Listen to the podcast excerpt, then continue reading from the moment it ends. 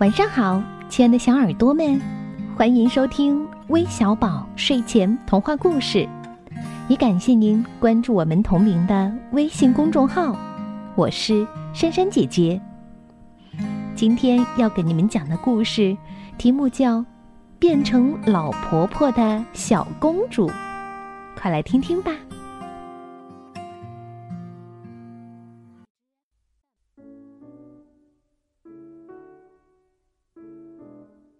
红石王国东布拉国王的侍卫长阿德找到魔法师罗古奇先生，请求他去红石王国治疗身患怪病的东东公主。虽然早有思想准备，但当看到东东公主的时候，罗古奇还是大吃一惊。今年才十二岁的东东公主，竟然满头白发。脸上布满了皱纹，这哪里是一个漂亮的小公主呀？简直就是一个年迈的老婆婆。原来半年前的一天，东东公主悄悄跑出了皇宫，晕倒在一条小河边。被带回皇宫后，她却在一夜之间变成了一个老婆婆。嗯。我怀疑我女儿中了邪恶的诅咒。说着，东布拉国王都快哭了。我找了好多人来治她，但都没用。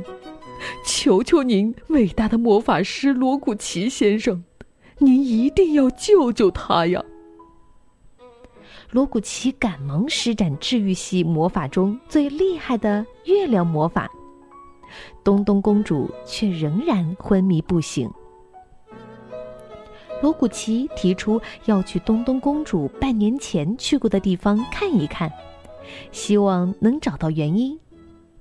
于是他坐上飞毯，飞到了那条找到昏迷不醒的东东公主的小河边。小河边有一个漂亮的少女，正提着水桶从不远处走过来。这少女虽然漂亮，但她的衣服颜色灰暗，上面还打了好多的补丁，似乎把她奶奶的衣服穿了出来。罗古奇觉得有点不对，便悄悄地尾随着少女到了一间破旧的木屋里。哎呀，老太婆，你这么快就回来啦！屋里传出一个苍老的声音。当然回来喽！喂，老头子，现在我可变年轻啦，当然快喽！少女的话让罗古奇心中咯噔一下，他连忙溜到木屋外面偷看里面的情景。只见屋内的床上躺着一个生病的老爷爷，那少女正服侍他吃东西。两人看起来像爷爷和孙女。但听着称呼又好像是夫妻。疑惑中，罗古奇悄悄地施展魔法，果然从那少女身上收到无数的讯息。当他带着那个少女和那个老爷爷回到皇宫的时候，天已经黑了。东布拉国王正焦急地守在东东公主的病床前。那少女一看见东东公主，就马上哭着扑到了床前。哦天哪，美丽而善良的女孩，我简直不敢相信自己的眼睛！你竟然把自己的青春和美貌送给了我，我怎么能得到你这样的厚爱呢？东布拉国王呆住了。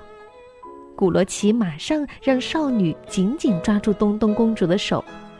他在一旁施展月亮魔法，一道圣洁的月之光华闪过之后，病床上的东东公主醒了过来，她又变成了原来的样子，漂亮又可爱。而少女变成了一个白发苍苍的老奶奶，和旁边的那位老爷爷一样老。哦，宝贝儿，你终于醒了。东布拉国王激动地把女儿搂在怀里。父王，东东公主同样激动。原来，半年前，东东公主出宫后，在小河边遇到了这位老奶奶。当时，老奶奶旧病复发，躺在小河边。善良的东东公主将她救醒后，看到她年老多病的样子，忍不住在心中默默祈祷：“我愿把我的青春和健康送给老奶奶，让她变得年轻又漂亮。”没想到，这个祈祷竟然变成了现实。宝贝儿，你想帮助别人，告诉我就好呀。用不着把自己的青春和健康送给别人。东布拉国王生气的瞪了老奶奶一眼。父王，您可不能怪这位老奶奶，都是我自愿的。东东公主急了。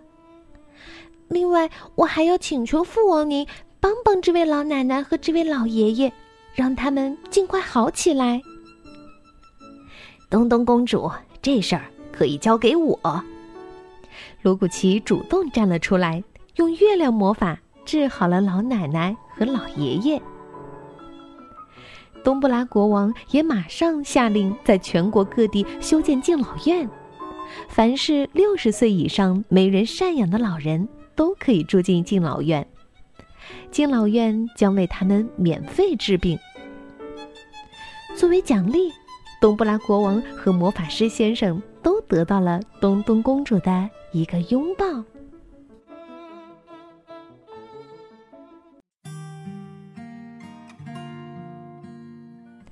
好了，故事听完了，那希望你们也和小公主一样有一颗善良的心。那今天我们要将故事送给来自山西太原的李清月，还有来自浙江丽水的贝贝。感谢你们的点播，我们明天再见吧，拜拜。